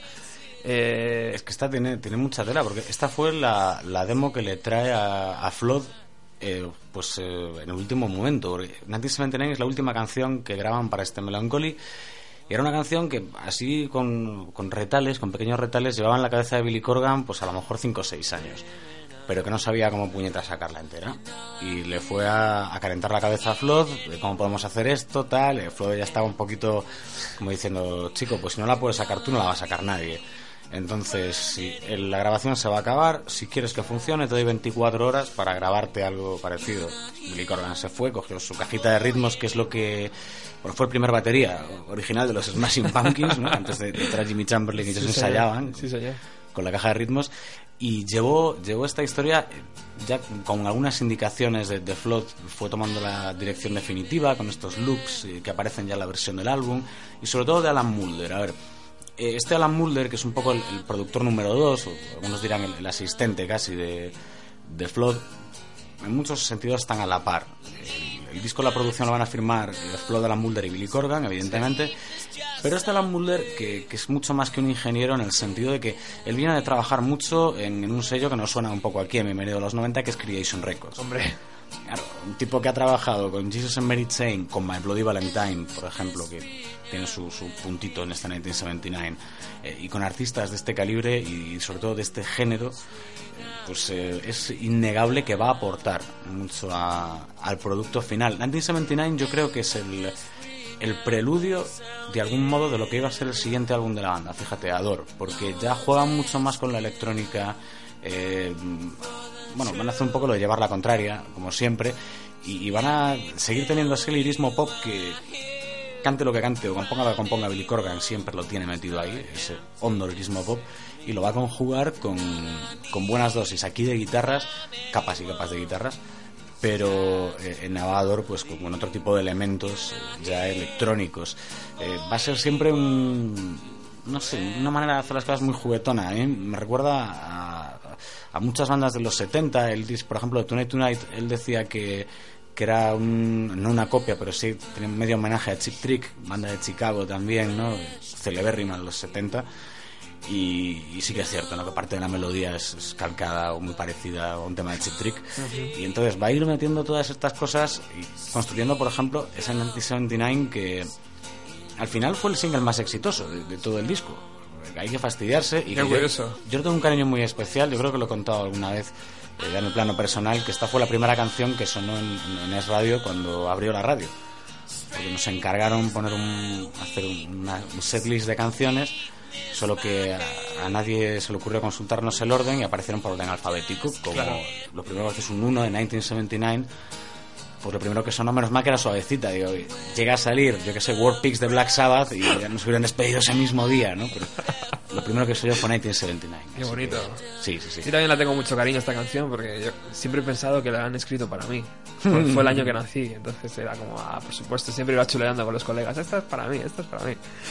Y, y es, una, eh, es una canción preciosa que luego han ido eh, adaptando y han ido de nuevo utilizando la caja de ritmos. Porque si, si te acuerdas en los conciertos en directo que Jimmy Chamberlain se adelantaba, se ponía a la altura de- de, del resto de sus compañeros y utilizaban la guitarra acústica mientras una, una caja de ritmos hacía la base de la batería. Sí, además, como es. ¿Cómo te diría? Yo creo que es el, el único tema intimista, intimista de Corgan en el que deja entrar a todos un poco. Esta 1979, en el que deja entrar más a sus compañeros de banda. Y, y aquí tenía que estar flanqueándole a su lado Jimmy Chamberlain, si no, esto no, no tiene mucho sentido. Pero sí que sí que recuerdo esas actuaciones, son joder. Qué bonita eso. Segundo single, este 1979, editado eh, puesto a la venta en enero de 1996. Luego vamos a entrar con los singles y con los vídeos, eh, porque antes Felipe me ha dado un dato súper bonito eh, relacionado con Titanic eh, y que luego comentaremos si no se nos olvida. Eh, y, y luego repasaremos los singles porque eh, la- las ediciones de, de, estos, de estos chicos no cesan y aunque tenemos aquí la caja original de eh, una, una presentación exquisita para la época ¿eh? yo creo que fue en 1996 puede ser 1997 ¿no? El número del Popu aparece en la contraportada y es del noviembre del 96 y aparece esta, Y- y ya estaba ahí, ¿no? esta promo ¿no? de la caja de Aeroplane Fly Sky. Sí, señor. Pues luego, luego repasaremos eh, lo que contenía esa caja. Eh, y, y- y sobre, y, eh, y imagino que también esa revista es, es, es curiosa comentarla, ¿no? Porque esta es una edición especial del popular. Sí, del popular número uno, eh, Sí. el Popu, vamos, que hacía, pues y sigue haciendo, yo creo, estos monográficos, publicaciones eh, que son solo sobre un artista, toda la revistilla, y aquí te cuentan con abundante material fotográfico también, que ahora parece tontería porque hay internet. Sí. extendido por todo el mundo y puedes ver las imágenes, pero entonces, aparte de que la tinta es cara para imprimir en las revistas a todo color, no había tantas fotos que tú encontrabas de tus bandas Por supuesto. ahora te digo, parece tontería, entonces no lo era. Y, y te coge eh, toda la génesis de la banda hasta justo el, el Melancholy. Y a la gira de Melancholy, a su paso por el Festimat, y de hecho creo, creo que no me equivoco, no llega a, a la tragedia que se pudió la banda cerrando la gira en Melancholy, que lo- luego la comentamos. pero- Ahí, ahí se quedó, ¿verdad? Pues impresionante. Una cosa de, las que a mí siempre me, me colocan en, en el tiempo eh, para eh, este Melancholy es que cuando tú lees los créditos dicen que hay una explosión del videojuego Doom. Sí. ¿Eh? Eso es súper curioso, ¿verdad, Felipe? Sí. Porque ese juego, macho, primera persona, disparos ahí, era- fue una revelación, en, en verdad, ¿no? Por favor. eso- yo creo que fue. Estaba buscando y dicen que salió a la venta en 1993. Que a lo mejor aquí llegará un poquito más tarde. Pero bueno, estaban ahí casi casi a la par, ¿no? Sí, aparte fueron saliendo más entregas y Y, y fue una, una verdadera revelación. Y qué cosas, ¿no? Que, que, que este Billy Corgan utilizara también un- el sonido de, de una explosión para, para, este, para el LP. Que lo podéis encontrar en la canción eh, Where Boys Fear to Trip. Futret, eh, este- estoy en es la esa o en el XYU. Yo no sé si en el XYU también hay un, Sí, hay un amago de. Ah, vale, pues. Creo, creo que también, no estoy seguro. Yo lo ¿eh? estaba buscando hoy y, y, a- la- los fans hacían relación a esa canción. Sí, no, no. eh, Evidentemente está por ahí. eh, Como en el XYU hay tanta historia por ahí metida detrás que yo creo que Flood cogió los, bueno. los recortes que le sobraban de todas las grabaciones, Exagerado. los juntó en una pista y los volcó. Ya pues digo, bueno, Exagerado. eh, a saber, ¿no? Lo que, que consiguió allí. Todas las composiciones de este, de este Melancholy, ya lo hemos dicho antes, ¿no? Eh, son del propio Billy Corgan, menos eh, Take Me Down, que es, eh, le deja un poquito de, de- de aire a James Hija. Que luego James Hija después, no sé si justo después de esto, no, a- años posteriores, ¿verdad? Después de, De, de, Melancholy- Ador. después de Ador es cuando entra, creo, en, en A Perfect Circle, o más o menos por la época de, Ador. A lo mejor del año 2000 puede ser.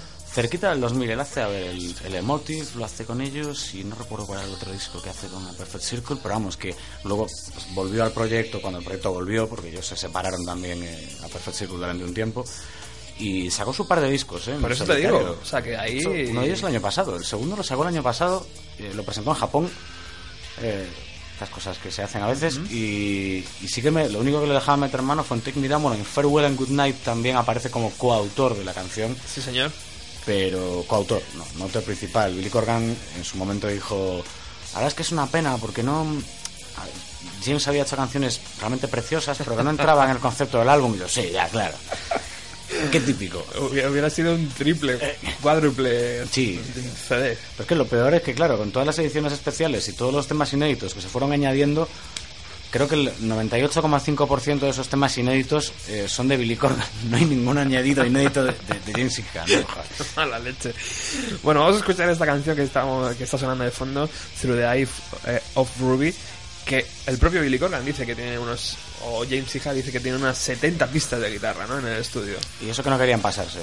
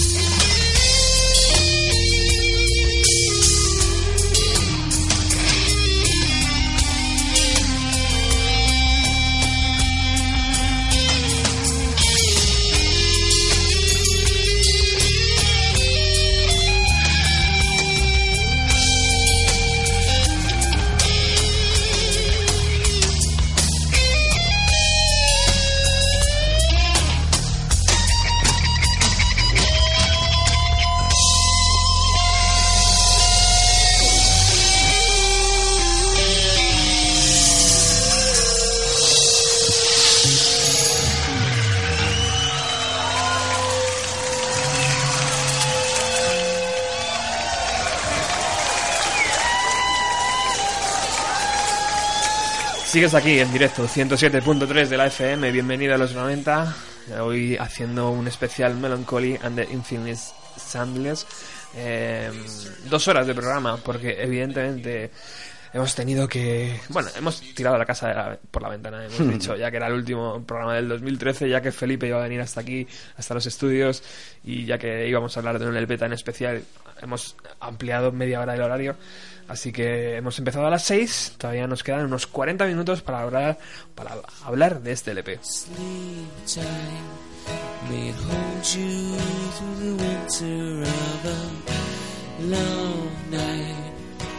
Keep you from the loneliness, and you can tell.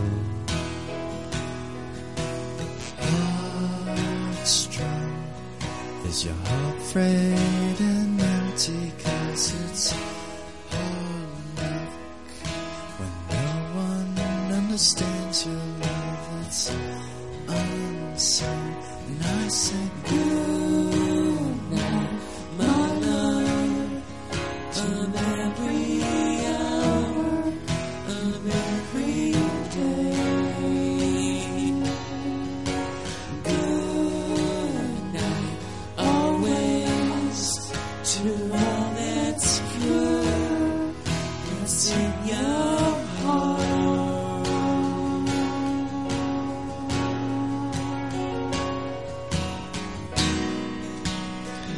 que son las coincidencias, Felipe, 1995 es el año que se editó este LP y hoy, bienvenido a los 90, hace su programa 95. Esto ya da miedo, ¿no? ¿Qué cosas? ¿Está calculado? ¿Está calculado o no? ¿Qué pasa aquí? bueno, estamos escuchando de fondo y yo creo que deberíamos dejarlo el máximo de tiempo posible esta edición donde podemos escuchar al resto de los Smashing.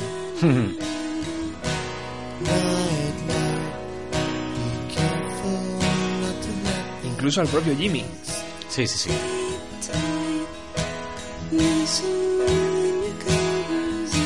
Sun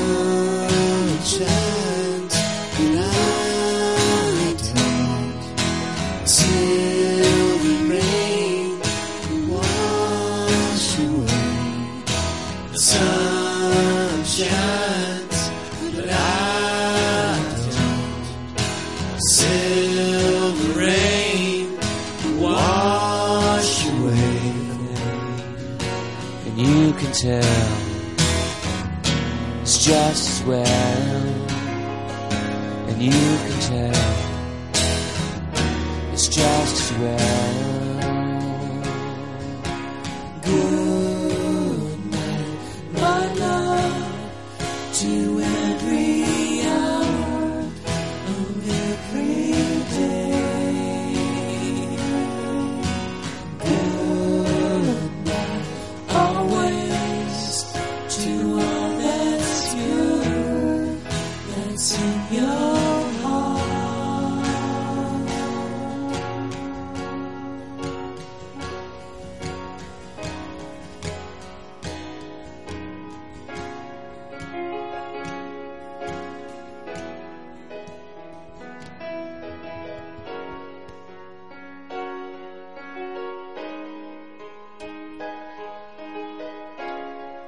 escuchábamos a, Billy Corgan, a, James Hija, que, que da bastante bien el, el tono.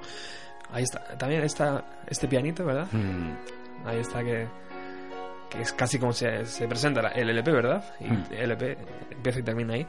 Em, estaba la bajista, eh, Darcy Res Reski, es que vaya nombre que tiene. Darcy, eh, eh, que eh, no parece que suena mal, pero yo la he visto en directo y los coros a mí no me entran. Es curioso, no sé.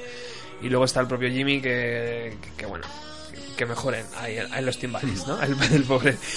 Eh, bueno, Felipe, continuamos aquí en nuestro especial de dos horitas. Tengo que agradecerte que hayas venido, ¿eh? Bueno, hombre. Y que en estas, gracias a ti por invitarme. en estas fechas tan, tan, tan complicadas a veces. Eh, hablamos un poquito de la- del aspecto visual de los videoclips de, de los Smashing. Yo creo que incluso, porque seguro que a muchos de los ultrafans de la banda se les ha ocurrido en algún momento pensar, ¿quién puñetas es la mujer que aparece en la portada como saliendo de esa estrella? Me parece, me parece muy buena idea. Yo lo pensé en su momento. Eh, habría que, que empezar diciendo que para todo el arte visual del álbum ellos eh, trabajan con, sobre todo con un artista que es Frank Kolinsky, eh, sobre todo ligado al sector de la publicidad, eh, con el que Billy Corgan pues le va mandando y esto en esta edición eh, ultra especial eh, te vienen los, eh, los bocetos Me tiene enamorado. que Billy Corgan le va mandando, ¿no? Le va mandando por fax, en plan, eh, pues mira, poner unos palotitos y tal, que quiero que esta ilustración sea como eh, unos gatos casándose y el que los casa es un perro y no sé qué, ¿no? Por ejemplo, y, y poner los palitos y, y allí les ponen. Hay una ilustración que a mí me encanta porque eh, es eh, una de, de unos aviones, una- unos conejos en un avión Muy bonita esa, ¿eh? y que además luego el, el resultado, los resultados definitivos de estas ilustraciones, eh, la paleta de colores a mí me recuerda, salvando las distancias, a, a lo que va a hacer luego Neutral Milk Hotel con In the Aeroplane Over the Sea un par de añitos después, dos añitos y pico después. Y quizá los discos más fascinantes vengan de ahí. Eh, eh, los eh, dentro de los 90 pues sean de los discos más fascinantes. La, mm, la técnica a la que se recurre mucho en, este arte visual es al collage eh, y para mí es una mezcla como de bueno, sobre todo todo lo que tiene en la cabeza este señor, pero es aspectos mitológicos, eh, mm, casi personajes salidos casi de Alicia en el País de las Maravillas, con personajes humanos casi surgidos en la época victoriana o animales vestidos como humanos de esa época. Eh, una paleta de colores muy clásica y que además a veces va a retrotraernos a artistas más antiguos. ¿Y por qué digo esto? Pues porque la mujer que sale en la portada, por ejemplo, eh, es una composición de dos cuadros. Eh, por un lado eh, está la cara, la, la cara, la cabeza de la mujer es de un, un cuadro de un pintor del siglo XVIII, Jean-Baptiste Grus, que se llama de, de Souvenir, también se llama Fidelidad, creo, y es una una litografía que tenía eh, otro artista visual que fue John Craig al que se le encarga específicamente la portada. Frank Olinsky le dice, pues mira, han visto tu trabajo de, de collage y litografía con, eh, con figuras femeninas y quieren que lo hagas tú. Entonces pone por un lado esa, esa cabeza y por otro eh, el cuerpo, que es una pintura pues, más conocida sobre todo por el autor, que es eh, Santa Catarina de Alejandría de Rafael, unos pintores más célebres. Eh, no del eh, más o menos pues eh, finales del eh, 15 principios del 16 no creo que eso estoy yo muy seguro, estoy un poco pez en arte últimamente el caso eh, que es muy curioso porque el cuerpo de, de la Santa Catarina de, mm, de Rafael está en un escorzo muy diferente a la cabeza de- del otro cuadro, ¿no? Del de, de Jean-Baptiste Cruz. Entonces, por eso crea esa, esa imagen tan rara, como si esta chica, que además aquí sale de una estrella, tenga como los ropajes y todos los hombros apuntando hacia un lado, la cabeza como retorcida hacia arriba, como casi ensoñadora, cuando en realidad era un poco la manera de encajar aquellas dos cosas tan, tan separadas. No había que Tan- buscarle más, ¿no? Sí, no, no, ahí- estaba. El propio John Craig, el artista que hizo la portada, dice, yo sé que con esto le quita un poco la magia, así que no debería contarlo, pero bueno, ya que me preguntáis, ¿no? Qué grande, pues es preciosa la portada. ¿eh? Sí, es, es- es- es- es casi mítica, es, de estas portadas que te puedes poner en una camiseta y que, que queda muy bien. Sí, de hecho, en, en esta edición especial te incluyen una técnica que se llama decoupage, que es como varios, varias cartulinas de colores, con por un lado la portada y otro resto de elementos, para que tú lo, lo, lo puedas combinar como quieras en la pared de tu habitación. Sí, aquí se habían fumado algo fijo, pero, pero oye, todo lo que sea pensar en el fan, Qué maravilloso. Eh, pues mira, estamos eh, pensando en el fan. Lo que tengo yo en la mano son los 1, 2, 3, 4, 5 singles que han salido de este, de este LP. ¿5? A ver. Sí, 5, ¿no? Eh, que cada uno, por supuesto, tiene un, un arte diferente a, a- a- a lo que es. El único que, que- que va en la sintonía del LP puede ser este, ¿verdad? El Ballet with Butterfly Wings. sí. eh, que, de nuevo hace como una especie de presentación eh, collage, no sé, algo, algo raro. Y por atrás también, seguramente también eh, haya... Sí, eh, la foto de familia que aparece dentro de, de esta edición especial del Melancholy es la que aparece por detrás en, en Bollywood Butterfly Wings. Ajá, Esta especie de, sí, de foto de familia, promoción de clase de animalitos o algo así. sí. Sí. Y, y yo no sé si meterme en Felipe o, o si escuchar la bestialidad que está sonando de fondo, tío, que es que la estoy escuchando y no me puedo... Sí, la dejamos ya. Vamos a escuchar esta canción eh, XYU eh, en directo en el Teatro Riviera de Chicago el día 23 de octubre de 1995, justo un día antes de que saliera a la venta este Melancholy.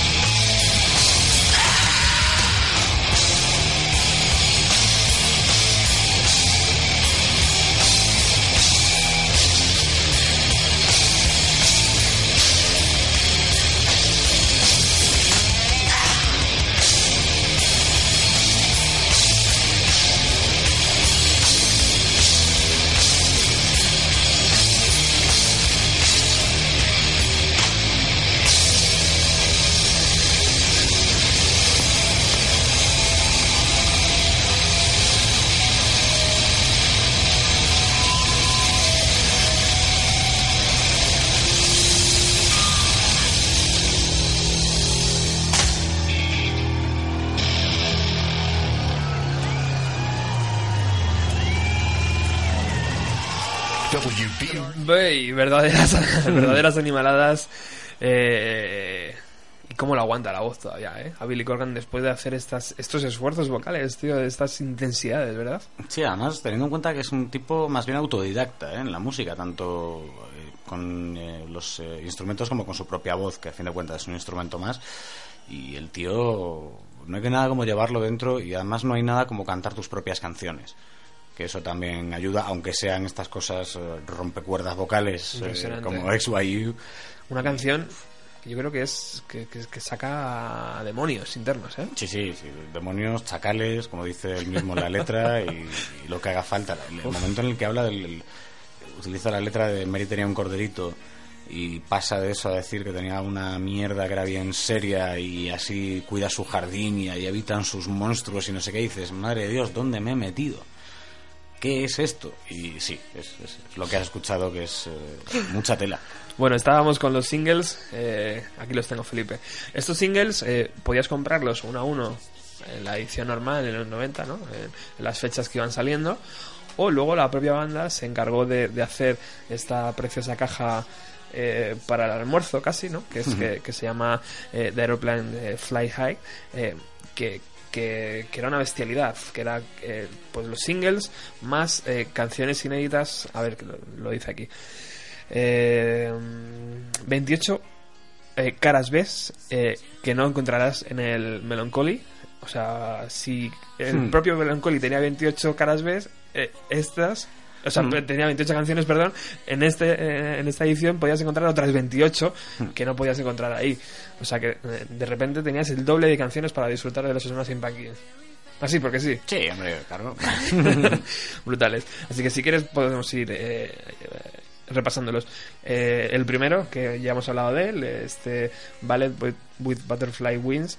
eh, yo no sé si en la edición de los 90 aparecía como aparece aquí, pero tiene siete, aparte de, de la canción que hemos, que hemos ya hablado, tiene seis canciones más. Si es que lo de llamar single eso es un atrevimiento. Esto es un maxi en toda regla. Sí, es un, es un maxi. eh, yo conozco grupos que no han sacado en su primer trabajo a lo mejor ni siete canciones, pero bueno. Eh, iba muy en concordancia con, con el trabajo del LP, eh, el trabajo gráfico. El segundo, en 1979, eh, nos encontramos con seis canciones, ¿eh? aparte de. O sea, con 1979 y cinco canciones más, eh, cinco canciones inéditas, que la portada aparece la banda como en una especie de Una sala de recreativos, ¿no? Sí, sala de así. recreativos. Además, se le ve que, que van eh, cada uno eh, en, eh, montados en patines, que es la parte de atrás de- Hmm. del este. Y se les ve ahí, con todos muy bien vestiditos, así de la- eh, noventeros. Hmm. Eh, Tonight Tonight, uno de mis favoritos. Hmm. Yo creo que estas a lo mejor son incluso ilustraciones del propio Corgan. Sí, es un diseño ahí muy minimalista, ¿no? Tiene pinta, ¿verdad? Todo en blanquito, incluso por dentro. Y, y bueno, pues aquí tenemos eh, Tonight Tonight y seis canciones más. Entre ellas está Tonight Reprise, que es la que viene en los vinilos, ¿verdad? Bueno, continuamos. Estamos aquí en cero. Cero con este personaje andrógino, ¿verdad? Sí, sí, sí. Luego no es, no es de extrañar que Brian Molko y los Placebo fueran tan fans de, de Smashing, pero vamos, que tuvieron sus, hicieron sus cosillas juntos también, ¿eh? Ah, Sí, sí, porque bueno, Brian Molko, aparte de ser muy, muy mitómano, eh, artista al que coge, eh, exprime todo lo que puede musicalmente y aparte les une el amor a ambos eh, artístico por Bowie. ¿no? Porque Bowie es un poco pa- padrino de placebo y por otra parte había invitado a Billy Corgan Sí. también en los 90 a su concierto de amiguetes. sí, sí, sí. Lo cual es un poco raro porque eran todos viejas glorias menos Billy Corgan que aparece allí, el tipo allí. Y dices tú, hombre, ¿y esto? Debe ser que este tío es importante. Sí, de hecho en la foto de familia aparece el Brian Molko allí al lado de, de Billy Corgan, es verdad. Lo abres y, y dentro aparece una, una mujer eh, desnuda en una nave industrial, podemos decirlo, ¿no? con unas pinturas extrañas. Y canciones, aquí es eh, eh, brutal porque está cero y seis canciones más, eh, pero una de ellas es como una especie de collage eh, sonoro que dura 26 minutos. Y en, el que vienen partes de canciones que luego aparecerán en esta edición de 2013. ¿eh? Eh, parte de esa del resto de caras B que nunca llegamos a escuchar hasta o de demos eh, hicieron pues tal cual collage acústico, algún riff, algún solo, algún tal y lo han metido ahí en ese Brutal. pastiquio medley, ¿no? Sí, señor, así se llama. Y por último, eh, también uno de mis favoritos, 33, con eh, abundante color rojo, ¿verdad? Y si lo abrimos, yo creo que es Lenin. ¿Lenin puede ser? Sí, Sí. ¿verdad? Lenin. Lenin y el número 33, aquí en la, en la portada del CD. Lo, lo de Lenin no, no pillo la referencia del todo. eh, ya te digo, no por la letra de la, de la esta, pero sí que lo que sí es curioso de los cinco singles es cómo va cambiando el- el- la propia traducción en clips. Eh, yo creo que si hacemos memoria y por el mismo orden, primero aparece Ballet with Butterfly Wings, aparece Corgan con su ropa pseudo glam o post glam, ¿no? Sí, lo creo muy bien. Sí, sí, es un poco así post-glam, vamos a decir, pero todavía sin estar afeitado la cabeza, luego se la afeita, el vídeo es eh, muy crudo, cuenta, es casi una sobreproducción, en el sentido que tiene 2.000 extras en aquella mina a cielo abierto, ¿no? Todos cubiertos de barro y tal. Te dices, anda, mira, ¿es la actuación de Nine Inch Nails en Bustos 94? No, es el, es el videoclip de with Butterfly Wings de, de Smashing, que quedó muy chulo. El segundo fue 1979, Sí, señor. Que hace ellos buscaban quisieron hablar con Spike Jones para hacer otra o sea un, concepto diferente pero se les iba el presupuesto mucho y al final eh, fueron a, a grabarlo eh, con un concepto totalmente diferente y con eh, una pareja eh, de realizadores con los que van a repetir en bastantes otras ocasiones Valerie Ferris y Jonathan Dayton.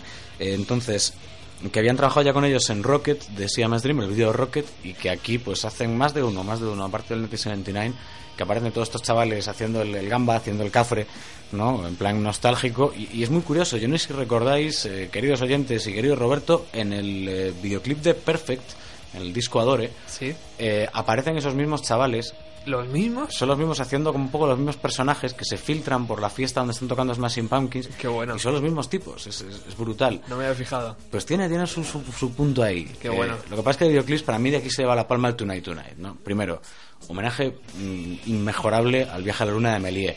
Antes de que Scorsese hiciera Hugo, mucho antes, Precioso. había estos homenajes.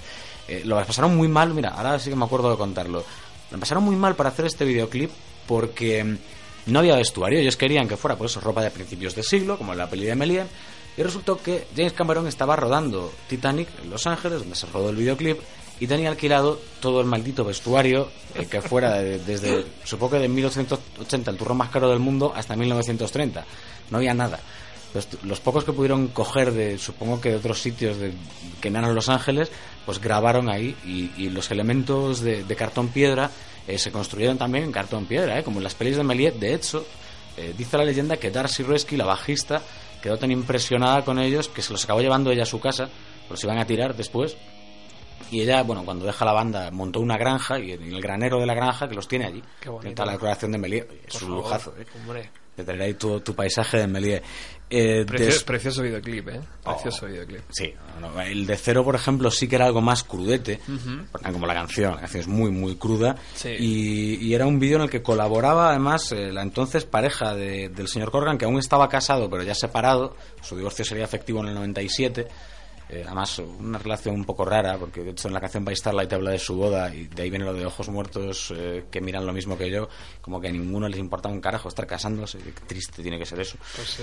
Y luego él empezó a, a relacionarse cuando ya estaba separado con eh, Yelena Jemchuk, una, una artista eh, con, de varios terrenos, del audiovisual, pintura, artes plásticas y estas cosillas. Y con ella colabora en, eh, tanto en el videoclip de Cero como en el de 33.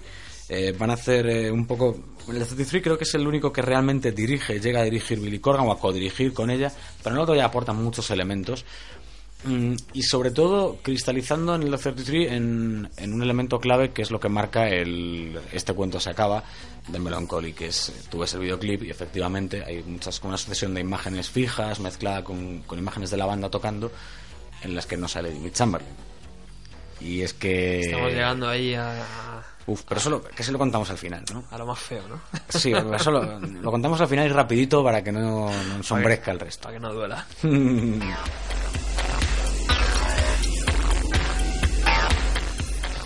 Sintonizas el 107.3 de la FM, estás en Radio Utopía, en el programa Bienvenido a los 90, que se emite cada jueves de 6 y media a 8 de la tarde.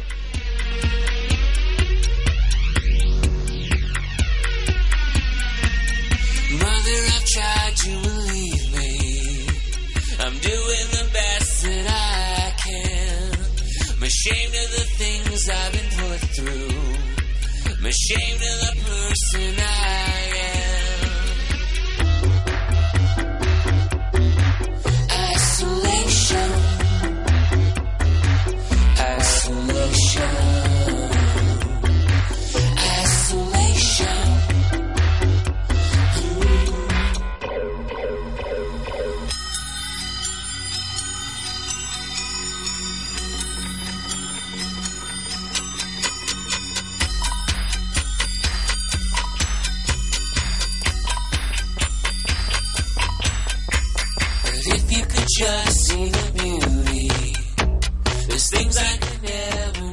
Pues con 56, 57 canciones, estos chicos se ponen en carretera y empiezan a, hacer uno de los tours más importantes eh, que se conocen hasta la fecha. Y, y es brutal, ¿no? Porque pasan por aquí, pasan por, por, Madrid, por Barcelona y, y dejan un, un recuerdo excepcional. Eh, el directo, si cabe, es, es mucho más intenso de lo que fue en la gira anterior con, con Simon's Dream. Y, y, y bueno, pues, pues que claro, al tener ya tantas canciones, Felipe, al tener tantas, al final los directos se van agrandando, ¿no? En, en- en duración. Sobre todo porque, a ver, una obra tan magna como es Melancholy no la puedes hacer con todos mis respetos en las salas pequeñas, que son recintos impresionantes y donde se captura mucha magia, pero no corresponde un poco con salas pequeñas, corresponde para ser ese disco que te hace pasar a, girar en estadios y en recintos mucho más grandes, ¿no? Evidentemente no vas a meter a los eh, 30 músicos de la Filarmónica de Chicago que tocaban en Tonight Tonight pues porque no hay dinero para pagarles toda la gira, pero eh, ya no es lo mismo que tocar en, aquella sala metro en la que empezaron en, en Chicago, ¿no? Algo mejor más, más pequeña. Se ha montado un, tinglado mucho más grande, parecen pues cumpliendo esa profecía de Bono de quiero verles tocar en grandes estadios y, claro todo esto conlleva cosas buenas y cosas malas. Las buenas, por supuesto, es que llegan a mucha más gente y se dan el gusto de poder tocar en, recintos enormes, eh, lo que llaman ellos un arena tour, ¿no? Por, por aquello de los eh, estadios, como las o arenas estos. Y, y por otro lado tiene su parte mala. En este caso, eh, pues como os podéis imaginar, lo de sexo, drogas y rock and roll a veces eh, el gran problema está en las drogas, eh, sobre todo porque el rock and roll en sí mismo y el sexo no son problemáticos, pero las drogas sí. Y aquí aparece el momento de Jimmy Chamberlain. Jimmy Chamberlain que había luchado muchas, muchas veces contra sus adicciones y que en esta gira de Melancholy, pues ellos mismos lo iban contando, ¿no? Posteriori. Esto que lo ves, que lo ves ya, que se está pasando un poco, que se está pasando más, mucho, eh, sobre todo teniendo en cuenta que Billy Corgan había prohibido estrictamente el consumo de drogas en la banda y lo habían aceptado todos. Eh, y entonces van viendo que la cosa se va haciendo un poco de madre, pero no hacen nada porque todo es tan bonito y están teniendo tanto éxito que viven un poco de sueño y ven en esa montaña rusa hasta que, pues cerrando casi la gira en, eh, Nueva York, iban a hacer un concierto en el Madison Square Garden y pues eh, se va eh, Jimmy Chamberlain a la habitación de hotel el día antes del concierto con eh, el teclista que llevaban en la gira, ¿no? para tocar, entre otras cosas, el pianillo de Melancholy, de la canción Melancholy in Infinite Sadness. Se mete en una historia que, que lleva mm, heroína y algo más que llamaban Red Ram, como la frase, la palabra del resplandor, de la película El Resplandor, del libro Resplandor, y se quedan totalmente inconscientes y el único que se despierta es Jimmy Chamberlain. Se despierta, no consigue reanimar a, a su compañero de, de juergas y evidentemente cuando llama, llama tanto al manager como a una ambulancia. Fíjate que siempre llaman al manager primero los músicos. El manager es importantísimo tenerlo. Y, le dice lo que está pasando, bueno, se monta un revuelo tremendo y ellos deciden eh, primero no suspender el resto de la gira, pero sí echar a Jimmy Chamberlain, por eso no aparece en el videoclip de 33 eh, y eh, segundo, continuar, no como si no hubiera pasado nada, ¿no? Pero seguir para adelante. Van a coger de batería suplente durante ese tiempo a, a Matt Walker de la banda Filter, que les había teloneado en, en Europa y que va a estar un tiempecillo con ellos antes de volver a readmitir en el futuro a Jimmy Chamberlain. Y yo creo que en, en esa salida de, de Jimmy y en la posterior reentrada, el, el, eh, los Smashing se diluyen de alguna manera, ¿no? lo que eran Smashing Pumpkins una lástima absoluta, pero a lo mejor era ese gran eh, final con, con sus tintes de debacle también, que merecía algo tan colosal, ¿no? Como, como el Melancholy. Es que no podía ser de otra forma, ¿no? Mm. Al final, o sea, cualquier final hubiera sido malo, ¿no? Para los fans, porque, bueno, Y es que estaba claro que en un, en un cuento de Billy Corgan no iban a vivir felices y comer perdiz. por supuesto. Estaba claro. Fíjate, años después le preguntan a, a- a Billy Corgan qué recuerdos tiene de aquello y, y- y dice que dice teníamos un local de ensayo llamado eh, Pumpkin Land donde Flot eh, quería que grabásemos el disco por comodidad y dice que un día estaban ensayando y una tubería del local se rompió y empezó a salir agua y a inundarse todo todo el suelo eh, lo que él llama la, la suerte de, la- de las calabazas no la suerte de la- haciendo ahí el juego de palabras. Y también aquí estaba buscando en internet mientras estabas eh, comentando esto Felipe y dice Dice, ¿acaso el despido de Jimmy Chamberlain destrozó la banda? Y responde el, responde el propio Billy Corgan, por supuesto, debí dejarlo en ese momento. En cambio, me agaché, eh, me agaché en una mala situación y se puso peor. La banda entró en un ambiente de guerra fría. La gente dejó de hablarse, alejando, alejándome eh, estilísticamente del rock. Ya, bueno, algo así. Eh, eh, años ya después, claro, es fácil comentarlo, ¿no? No, y que la historia es que por un lado está el despido de, de Jimmy, que de hecho, dicho incluso por el propio Jimmy Chamberlain a posteriori, dice, cuando me echaron de la banda me salvaron la vida. Que si yo sigo eh, siendo una estrella del rock en aquel momento y no me voy a desintoxicar y todas estas historias, eh, yo aparezco muerto cualquier día de la semana. ¿Qué pasa? Que cuando vuelve, vuelve porque Billy Corgan necesita tener a ese tío por la conexión eh, emocional y musical que tiene con él. Parece ser que a, a Darcy, sobre todo, y a, y a James, eh, hija, tampoco les acaba de gustar como decisión unilateral, pero bueno, creen que va a funcionar. Y luego ya, ya no es lo mismo, lo que dice el propio Corgan, ya no empiezan, empiezan a no hablarse tanto, saltan muchas chispas. Darcy se va, eh, se va en, en la grabación de Machina, eh, aparece para completar eh, la gran Melissa Aftermouth, ¿no? esa mujer que no hace nada mal que no tiene nada malo en el mundo. A lo mejor eh, come cabezas de bebé por las noches en su casa y por eso el resto es tan bueno y, y tiene algo tan oscuro que nadie sabe, ¿no? Eh, vete tú a saber, pero eh, en principio no tiene nada malo. Pero bueno, que lo que era la banda ya no existía como tal.